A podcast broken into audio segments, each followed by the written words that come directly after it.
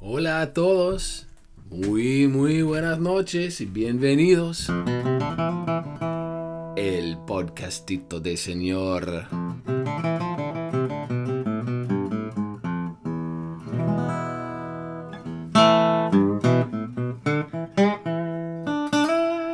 Buenas, buenas, buenas. Ah, mira, esta noche, la verdad es, ah, hoy día es lunes, eh, estoy ah, grabando esta grabación para ustedes, para mañana, y estoy hablando un poco suave porque invierno está en el proceso de dormirse, así que no sé. Mira, no quiero hablar demasiado, demasiado esta noche, me gustaría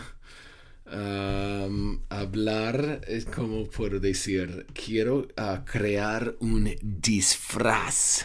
Ustedes pueden ah, recordar este vocabulario, disfraz. ¿Qué significa disfraz? Ah, esta grabación es...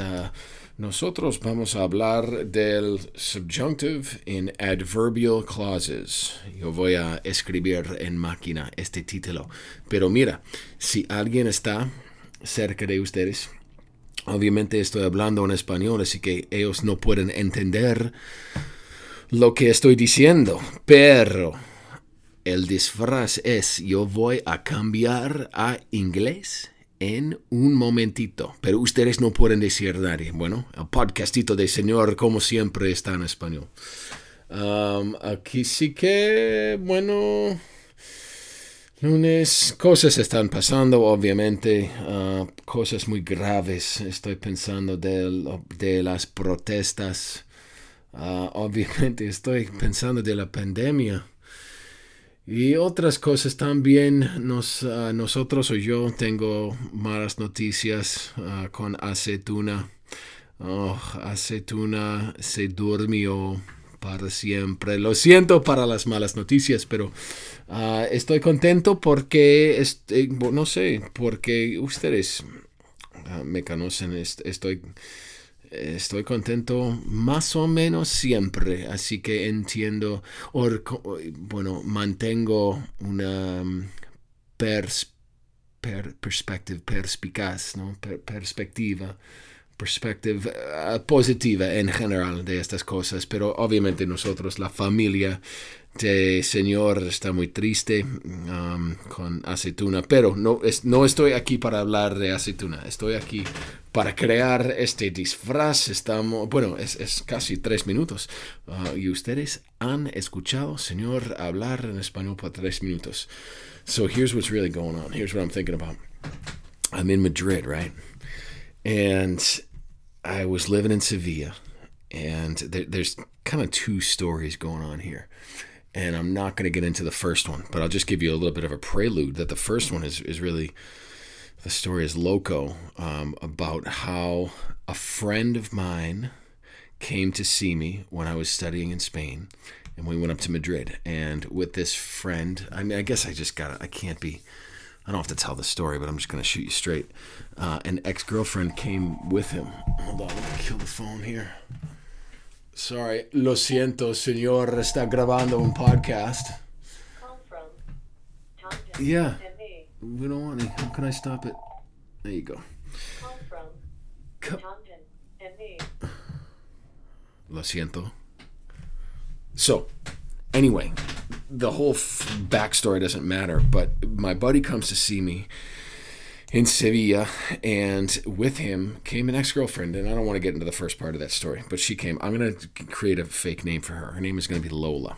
Uh, she's a real character, but that is not a real name. So Lola, uninvited, comes. It was not unbeknownst. I did know she was coming, so some of that is on me in the sense that I could have said, don't come, but, you know, uh, whatever. So, and she comes.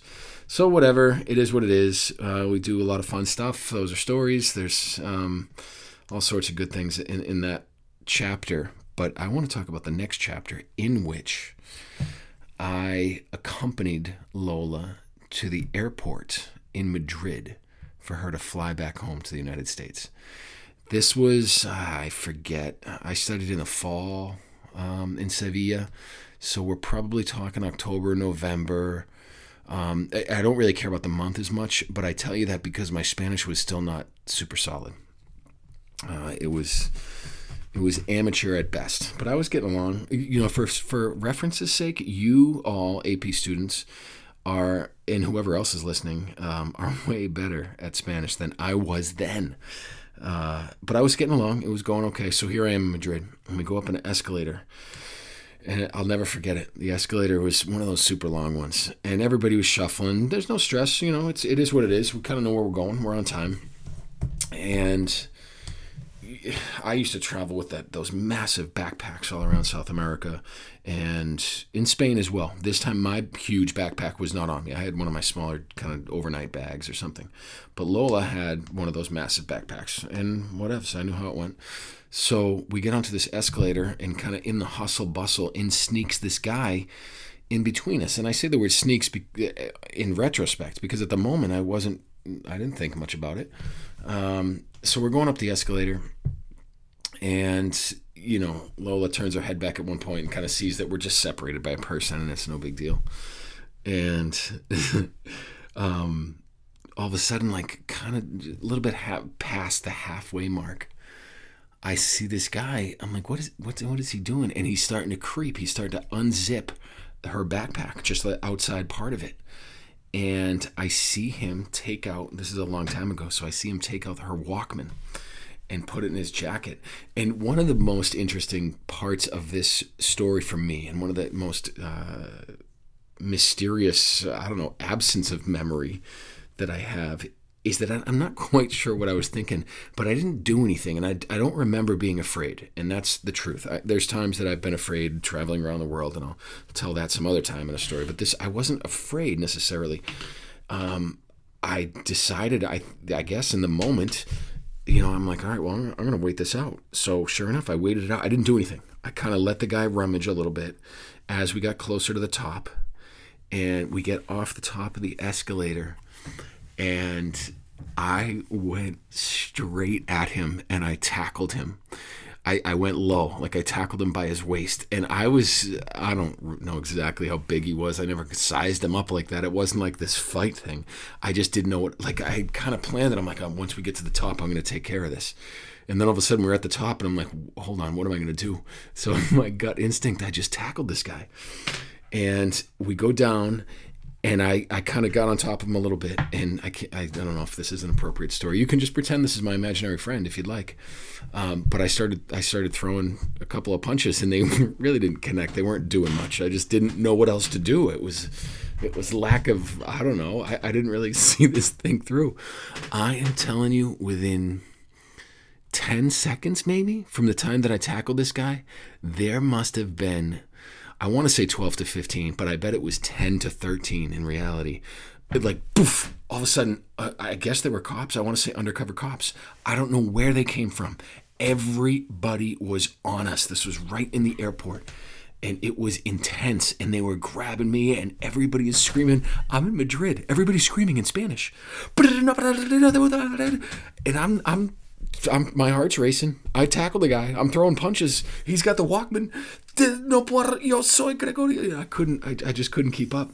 So everything kind of settled down a little bit. Settled down, meaning we were separated, and you know everything's kind of really happened quickly in that moment. But the point of my story, I guess, and the reason I think this is why you should study Spanish, um, is because all of a sudden, I, my Spanish started flowing out in a way that I had never heard myself speak. The necessity kind of drove the drove the the speaking. And when they were trying to figure out what happened because you know at first i'm like i'm i'm in deep trouble here. I'm in an airport. I'm in spain. I just got into a fight. I tackled a guy. Nobody's going to understand. And i just started I'm speaking Spanish. Who knows how it sounded, but I'm getting my point across. And I knew I was getting my point across, and I was heated. And this guy, and they look down and they see the Walkman on the ground that kind of referred to it. And all of a sudden, they, they, you know, they understood because of my explanation what was going on. This guy was screaming too. I don't know what on earth he was saying. Um, but they they lifted him up kind of harsh and they ripped open his jacket and sure enough lola's wallet i didn't know that he had grabbed her wallet fell out of it, like the inside coat of his pocket, or excuse me, the inside pocket of his jacket. inside coat of his pocket. Oh man, I'm heated telling this story right now. Um, So all of these wallets come out, not just Lola's, but all these wallets fall on the ground. So I felt vindicated. I was psyched. I'm like, my gosh, my Spanish worked. And I, I caught the criminal. I caught the bad guy. I'm still rattled. I'm not really feeling all that secure in myself. But it wasn't over. I still, um, you know, I, I kind of knew that I was in trouble for this and I didn't know what was going to happen. But they brought me down to the station. Well, they came down, and you know, by now I'm actually cooled down. My heart rate is a little bit, my heart rate is a little bit slower, etc. And uh, I go into the station and they asked me what happened, and I, I did my best. Uh, there was nobody that spoke English there. A couple of words here and there. They, you know, if I stumbled across them, they kind of filled me in on Spanish. But um, I got off. I didn't get in any trouble. They that was the end of the story. I guess they they believed me, or they maybe they saw what happened, or whatever. So that is why you need to learn Spanish. Because what if you are in an airport in Madrid and you see someone sneaking in to your friend or your significant other or some family's backpack, you are going to need to tackle that person. And then when you get assaulted by undercover police, you are going to need to say to those police in Spanish what actually happened. So there you have it. That's the uh, that's Tuesday's podcast. So what I'm going to do is I'm going to therefore demonstrate why we need to pay attention to the subjunctive and adverbial clauses. Así que hay otras cosas que nosotros tenemos que recordar, pero así que bueno, nosotros hemos logrado casi 12 minutos en el Tuesday podcast uh, y gracias por su atención uh, estudiando nuestra gramática. Obviamente, señor tiene muchos cuentos diferentes y este cuento fue una memoria muy interesante. Uh, espero que todo esté bien. Mira, después de esta semana nosotros solo tenemos una semana más. Qué bueno. Y qué triste. Oh, mira, estaba en la escuela hoy día. Fui para limpiar la clase. Estaba pensando de ustedes. Uf, es, no sé, qué, qué difícil estos días, ¿no? Con las noticias y con la situación y todo, es, son, no sé. Pero Varano viene y otra vez espero que ustedes estén bien. Puedo uh, dejarles con una cancionita. Estoy pensando de cambiando um, el Tuesday podcast. Puede empezar con...